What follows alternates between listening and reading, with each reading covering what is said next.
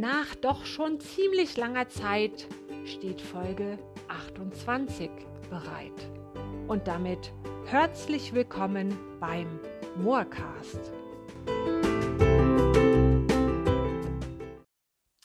Ja, was ist denn hier los? Gerade mal zwei Monate nach Erscheinen der letzten Moorcast-Folge, die ja eigentlich einmal wöchentlich geplant waren, gibt es heute schon eine neue Folge. Und das, obwohl noch nicht mal Samstag ist. Ja, ihr könnt mir glauben, ich bin darüber genauso überrascht wie ihr. Aber es war mir einfach ein Bedürfnis, eine kleine Beobachtung aus meinem unfassbar spannenden Alltag mit euch zu teilen, die gerade für mich ähm, in meiner aktuellen Hirnphase eine ganz besondere Bedeutung hat und vielleicht auch für den einen oder anderen von euch da draußen eine kleine Bedeutung haben kann. Es geht leider nicht ums Laufen, also leider, weil es in meinem Leben auch leider gar nicht so wirklich viel ums Laufen geht, obwohl ich das gerne anders hätte. Und vermutlich ist die Geschichte auch nicht sonderlich lustig. Also eigentlich ist sie überhaupt nicht lustig. Aber ähm, ja, ich wollte es einfach erzählen. Und es geht darum, um eine Beobachtung, die ich vor einer ganzen Weile bei mir auf der Arbeit, also während der Arbeit gemacht habe und die mir dann vor kurzem, sprich vergangenen Freitag, wieder quasi auf die Schuhe gefallen ist.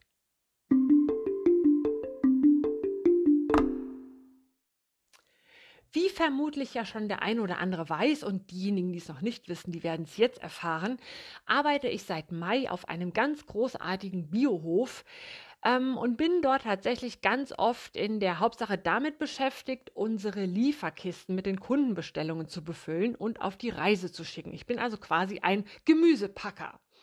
Und aus logistischen Gründen haben diese Plastikboxen, in die wir äh, die Ware einpacken, eine Einheitsgröße, eine individuelle Nummer und sind stapelbar und sehen alle gleich aus. Also es gibt drei verschiedene Größen, aber ähm, insgesamt tausende von Kisten, die absolut identisch sind und perfekt und makellos und sich wunderbar befüllen lassen.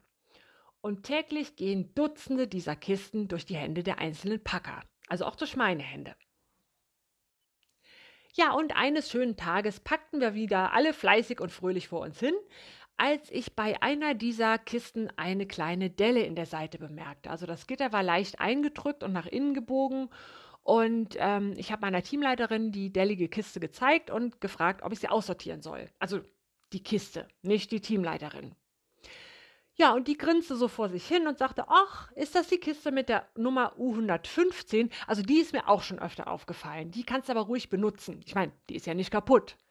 Und eine andere Kollegin am anderen Packtisch, die rief dann ganz fröhlich, ach, das ist die mit der Delle. Ja, die habe ich auch schon ein paar Mal auf dem Tisch gehabt. Und als ich danach dann schmunzelnd die Kiste mit der Nummer U115 mit ganz vielen leckeren Sachen befüllt habe, ja, da fiel mir auf, wie bezeichnend dieser kleine Moment für so vieles ist, was bei uns Menschen leider viel zu oft schief läuft. Ich meine, wie oft schämen wir uns, weil wir glauben, nicht so perfekt und makellos zu sein wie die anderen. Und wir schämen uns wegen unserer Fehler und Macken und fühlen uns minderwertig und nicht so wertvoll wie andere und insgesamt einfach nicht gut genug. Also ich persönlich kann da Lieder, ich kann da ganze Musikstücke von singen, Musicals vermutlich. Und ich kenne das Gefühl sehr gut. Und ja, wie man hier aber so deutlich sieht, am Ende sind es doch die mit den Macken, auf denen der Blick hängen bleibt und die auffallen und die im Gedächtnis bleiben. Ich meine, bei uns auf dem Hof werden am Tag hunderte von Kisten gepackt. Unzählige, perfekte, makellose Einheitsboxen und niemand von uns guckt sie auch nur eine Sekunde länger an als nötig. Weder die Fahrer noch die Packer noch die Kunden.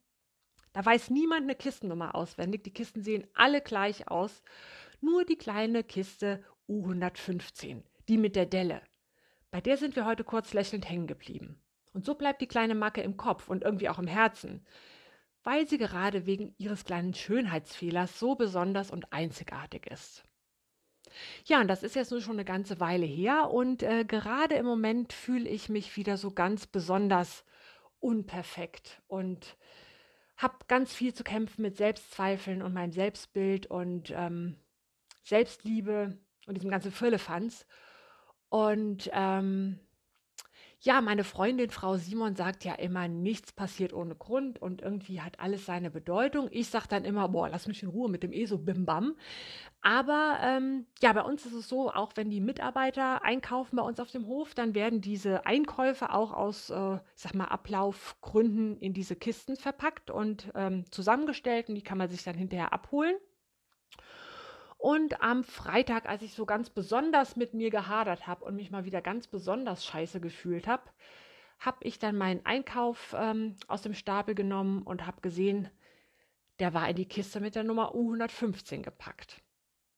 Was eine von tausenden Kisten ist und was mit Sicherheit ein riesengroßer Zufall sein kann. Aber in dem Moment habe ich so ein bisschen als kleinen Gruß vom Universum gesehen, was mich daran erinnern will, dass ich gut genug bin und dass ich mit all meinen Mackeln und Fehlern Mackeln, Makeln, Macken und Makeln und Fehlern gut so bin, wie ich bin.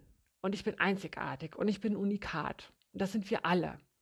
Ich meine, Perfektion und Makellosigkeit, die sind zwar zweckmäßig und praktisch und vielleicht auch schön anzusehen, aber die, die mit der Delle, die bleiben im Kopf.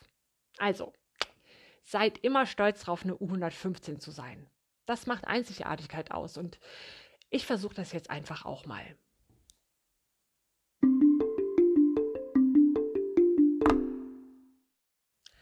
Ja, und das war tatsächlich auch schon alles, was ich heute hier zu sagen hatte. Und äh, kurz und knackig. Und ich denke auch jetzt einfach überhaupt gar nicht drüber nach, ob diese kleine Anekdote wertvoll genug ist, um in die Podcast-Welt hinausgetreutet zu werden. Weil wenn ich darüber nachdenken würde, würde ich sie vermutlich wieder löschen und denken, oh, was ein Scheiß, das will doch kein Mensch hören. Also raus damit.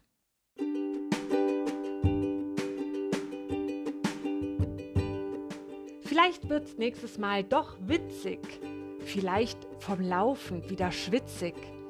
Bis dahin, alles Gute, bleibt auf Zack and don't forget to Schabernack.